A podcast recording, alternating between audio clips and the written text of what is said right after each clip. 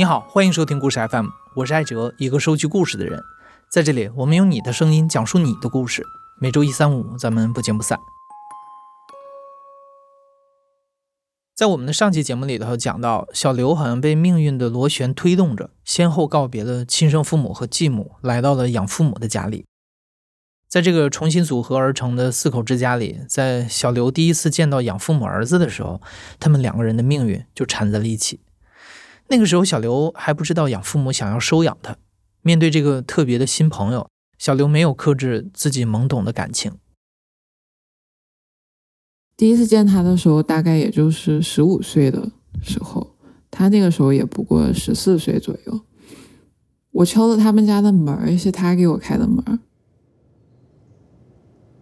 他是一个特别白净的男孩，就很白净、很腼腆。他给我开门的那一瞬间。我就看见他有一点脸红，甚至耳朵都有一点红，然后他就特别腼腆的跟我打招呼了，姐姐好什么的，然后我就嗯点了点头，然后就没有多说什么。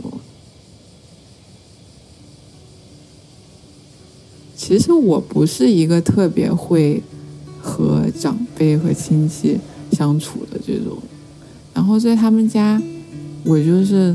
嗯，静静的坐着，然后听大家说话，然后时不时的回答一下这种状态。但是跟他呢，我就特别有话说。我也不知道为什么，然后我们一下子就打开了那种聊天的话茬，就开始聊我喜欢的电影，就开始聊我喜欢的音乐。他又特别喜欢听我说，我们经常就会聊这个，一聊就聊一晚上。到什么程度呢？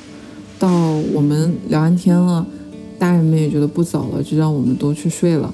我们就各回房间睡觉。然后呢，他晚上甚至还会偷偷溜到我房间里，坐在我床边上，然后就跟我说一些他觉得特别好玩的事儿，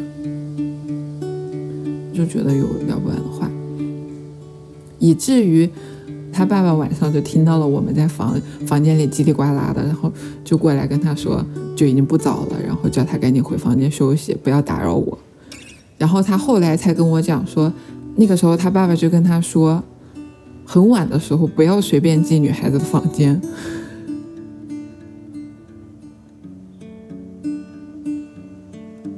其实我们当时也没有说一些什么东西啊，青春期的小朋友就是比较典型的那种状态吧。大家就是觉得特别谈得来，也不会有什么愉悦的行为，大家就是说说话，只是觉得对方是一个特别好的人。我们俩就是默认的，方便的时候就一起去上学，然后一起放学。对，那个时候他甚至还会教我打篮球，就结合到我小时候，就是我爸其实也特别有运动细胞，他在我小时候就教我打篮球。然后，所以其实我在当时的那个感觉，就是小时候比较缺乏父爱的这种女孩子，都会喜欢在对另一半的身上去寻寻找一些这种父亲的影子。虽然他年龄比我小，但是实际上他做事从小就比我稳妥，然后也比我更有性格。虽然我那个时候不懂啊，但是我现在回忆来看的话，我在他的身上呢，就觉得有很多很让我依恋的这种情节或者说因素嘛。我每次一起打篮球的时候，都会觉得很幸福，就会想到自己小时候和和我爸爸一起打篮球，然后他教我骑自行车，这样一些童年的影子一直都会出现。其实呢，我们没有真正的说过“我喜欢你”或者“你喜欢我”或者“我们俩要不要在一起”这种话。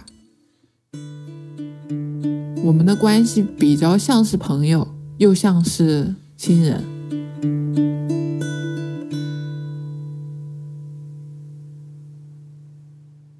然后渐渐我们上了高中，嗯，就又有一些变化。我那段时间。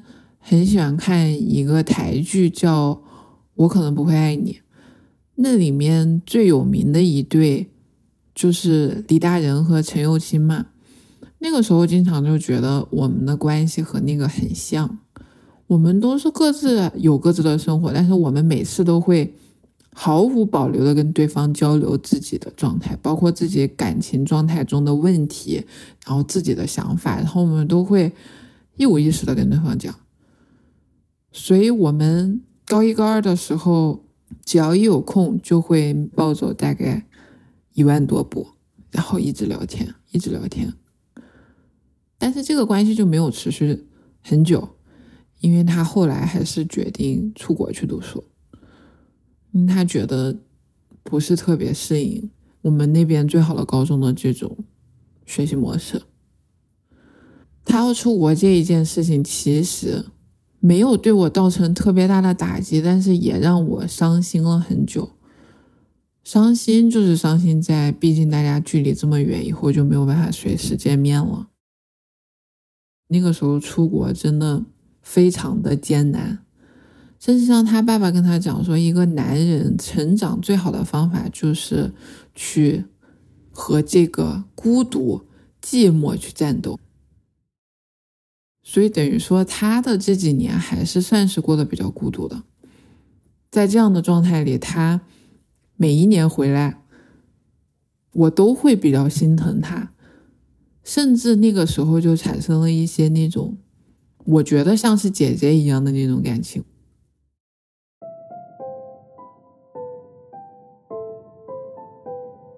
我跟他重新又开始对对方有一些感觉，就是其实是发生在我高考完之后。从高二到高三这两年，其实过得都不是特别的顺利。他呢，在国外的状态也是。就是特别的孤独，高二、高三这一段时间里面，我们都经历了比较孤独的这一段时间。那在高考结束之后，他看到我的状态特别的释放，他也就跟我敞开心扉的谈了很多他的一些经历，然后我们也聊到了以前初中的时候，呃，互相对对方都有一些那种小心思，但是为什么后来就无疾而终了？以至于聊到说，其实我们还是对对方就有一些这种讲不明白的想法。那我们真正在一起的契机，就是我高考结束的毕业旅行。我们跟着家里人一起去了一趟旅行，这还是他提议提出来的。那个我们去旅游的地方就特别的晒，他呢一个男孩，他居然拿了一把伞，天天给我撑伞。他没有什么别的想法，他就是想给我撑把伞，就是一段比较简单，然后也比较青涩的这种感情状态。我们那个时候甚至没有牵过手，然后也没有接吻，也没有对对方说我喜欢你或者怎么样，但是就很直接，我知道他喜欢我。他也知道我喜欢他，就是这么简单的状态。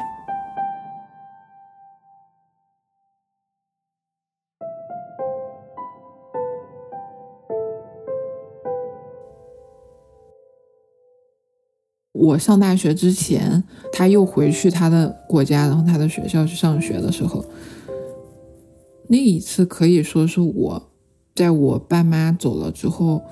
哭的最厉害的一次，一直到他飞机起飞之前，我们都一直在打电话。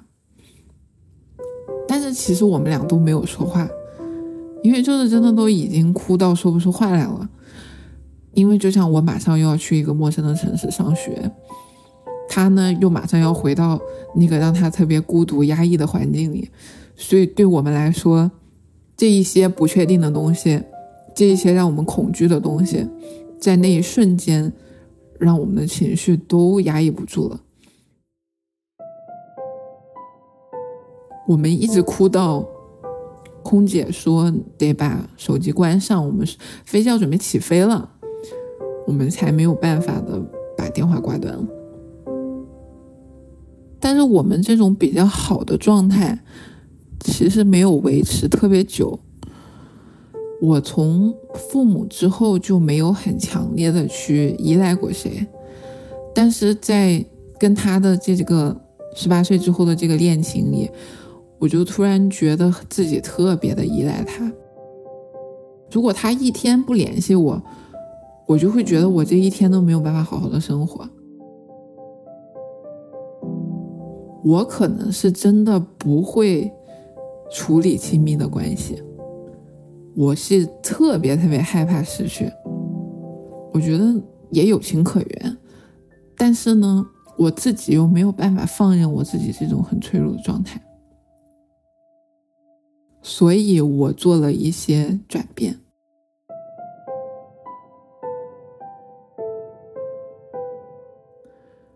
我在坚持给他写邮件、发照片，但是呢，他没有好好的回复我之后，我就渐渐的想要冷一冷这段关系，让我自己还是比较有尊严的能抽出来，所以我就选择停下来了。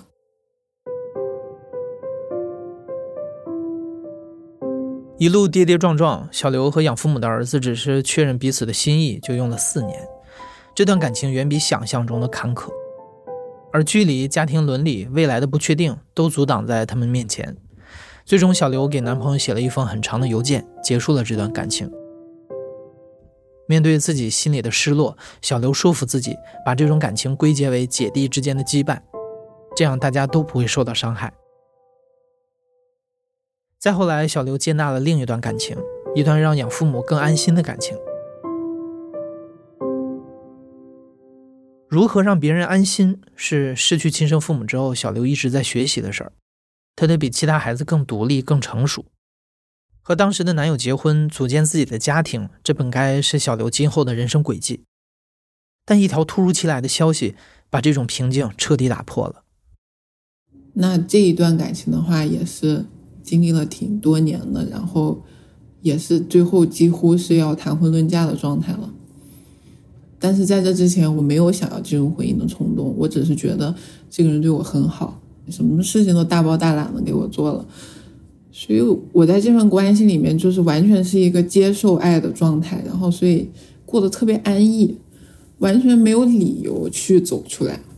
但是真正这一段感情受到冲击呢，又是因为我养父母的孩子，嗯，他就是突然有一天给我发了一个微信，他说。听说你要结婚了，是不是小孩的名字都想好了？我说没有，你听谁说的？就那个时候收到他的消息的时候，突然觉得内心很受触动。你跟这个人已经很久没有联系了，但是他突然一条信息就把你平静的状态给打破了，你就忍不住的想要说放弃这个安逸的状态，然后。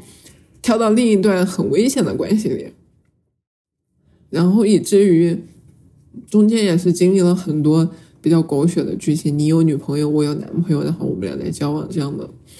但是呢，我就不想管那么多。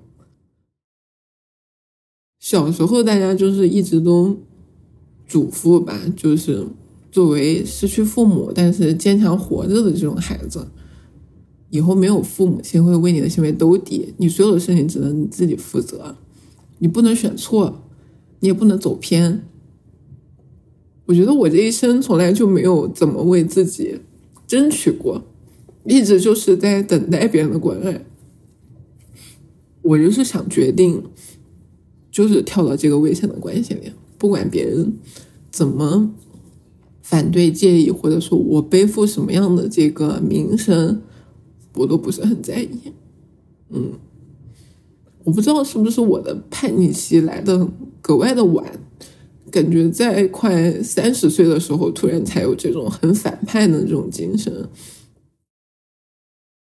以至于我真正反叛起来的时候是不管不顾的，是没有办法刹住车的，直冲到底的这种。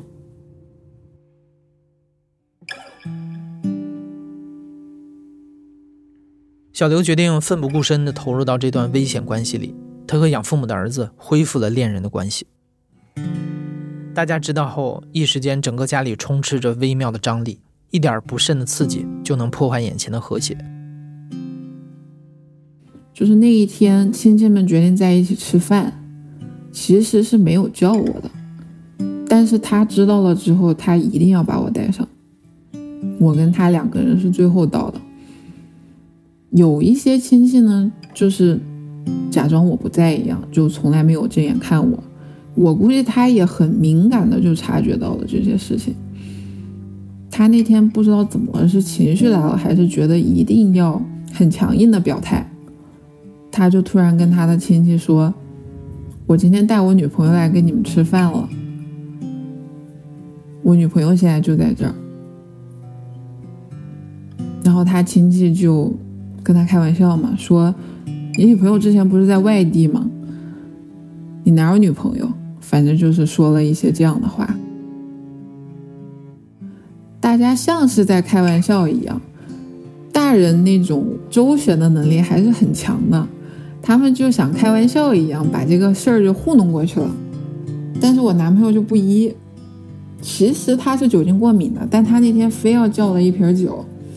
然后他就挨个跟他亲戚敬酒，就说我今天带女朋友来跟大家吃饭，就想跟大家说一声，啊，这就是我女朋友。但是说实话，就没有一个人能接这杯酒，没有一个人愿意让他喝。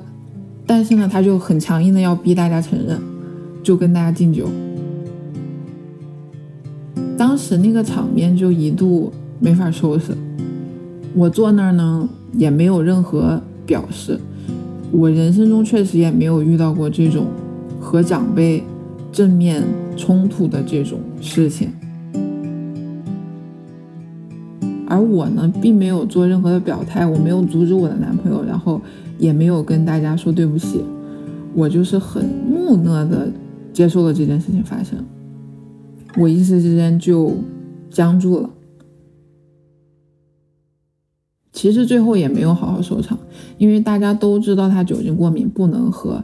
他爸爸也劝他说：“有话就好好说话，不要拿着这个酒，你又喝不了。”但是我男朋友的情绪就很激动，他就非要拿那个杯盏和别人去碰，然后导致这个酒也是洒的到处都是。最后这个饭也没法吃了。我们俩呢，尤其是他。他就是刚跟他的亲戚完，就是对吧？碰完酒，态度也比较冲，然后呢，又走过来特别温和的跟我说说，要不我们先不吃了，我们走吧。然后呢，他就拉着我走了，我就也很无奈，也不知道该怎么办，我就跟大家说说，叔叔阿姨，那我们先走了，然后我们就走了。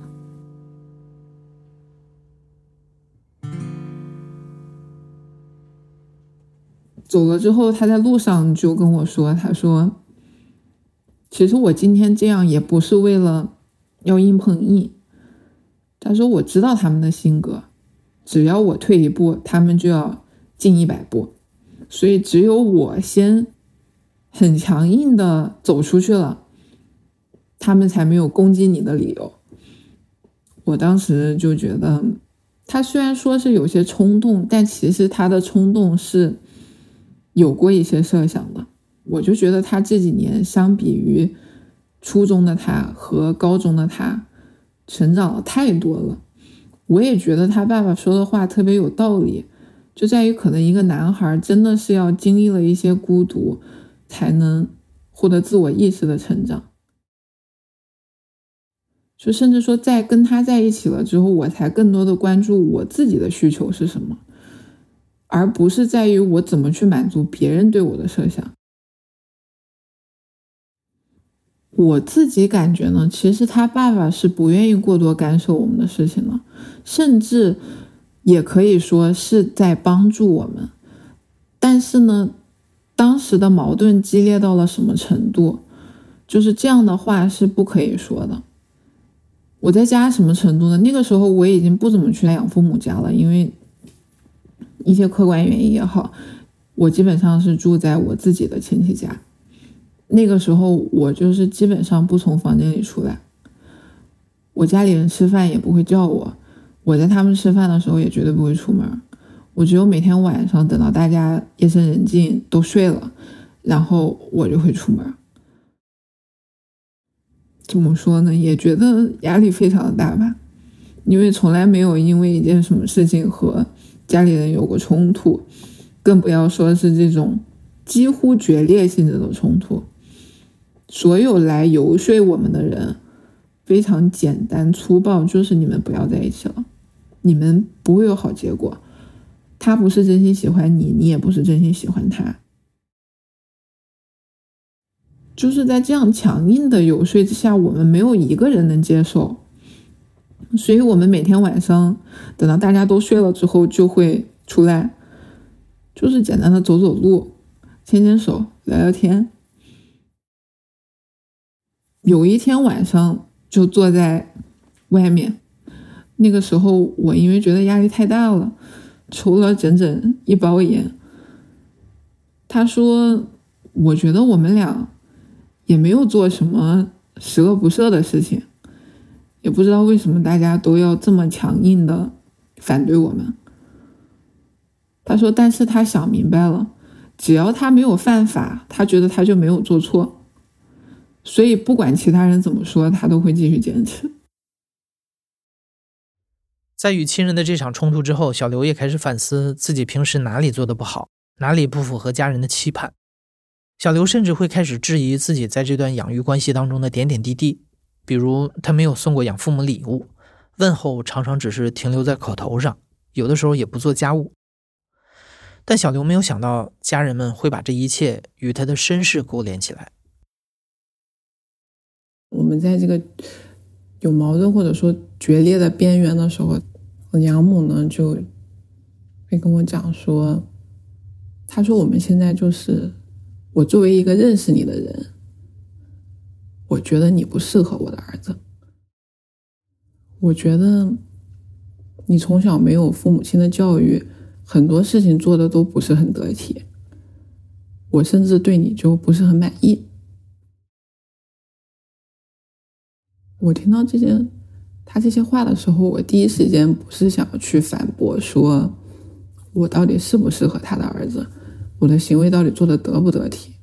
我第一时间条件反射想去反驳的就是，我跟你绝对不是认识的关系这么简单。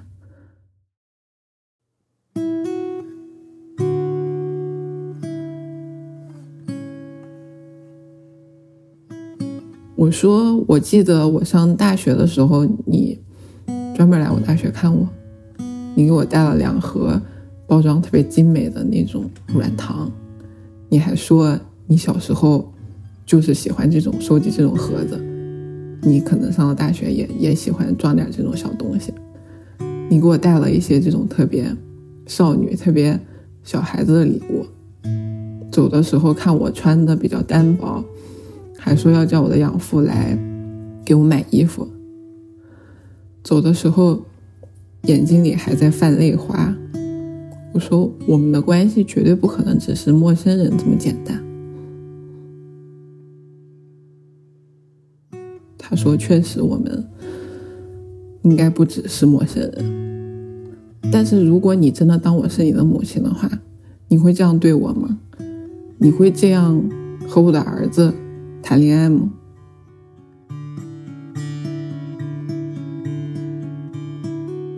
他这样一问，确实就让我。哑口无言，确实，我心里也问过我自己，我到底是怎么看待他们呢？如果我把他当做母亲的话，我会跟我的弟弟谈恋爱吗？我会让他这么为难吗？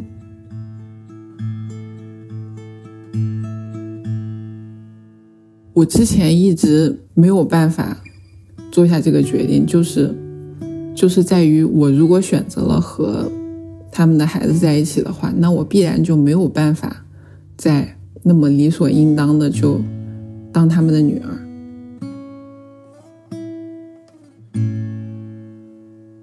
我觉得我答不出来，可能是我真的很喜欢逃避。我确实没有想过说会不会让他们背负上这种。这种拷问，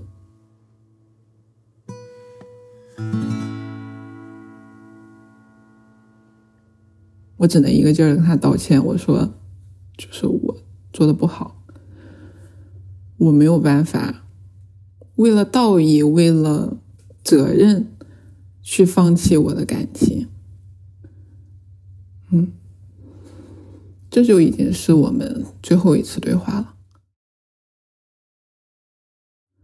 从此之后的话，我就被他们当做透明人，他们就不仅没有再联系过我，也没有再提起过我。他们在相处的时候，因为我的男朋友为了不再引起他们家里的矛盾，决定先就此不提。但是对我来说的话，就是仿佛被大家忘记了一样。仿佛在大家的世界里，我就没有存在过。不管是我做的不好，还是我自私任性，选择了不要这段亲情关系，嗯，最终的结果就是，好像我没有存在过。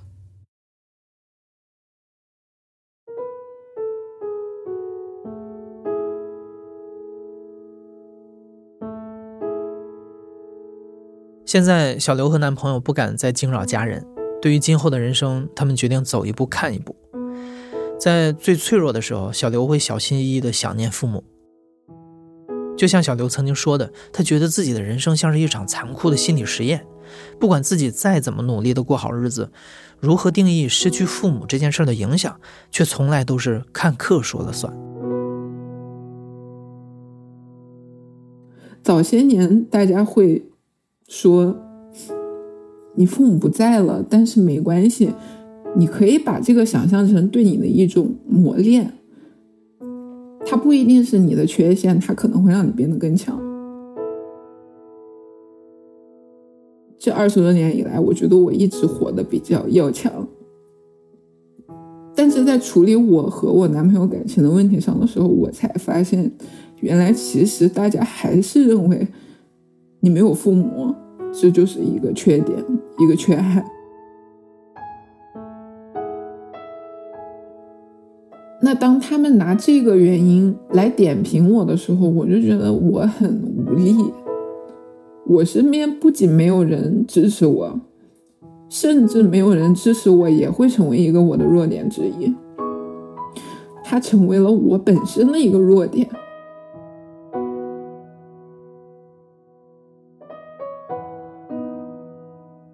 所以在这段时间里面的时候，我是我人生中最羡慕其他人父母双全的。如果我爸妈还在的话，他们应该能向其他人证明，说我不是一个人品很差的孩子，不是一个不讲道理的孩子。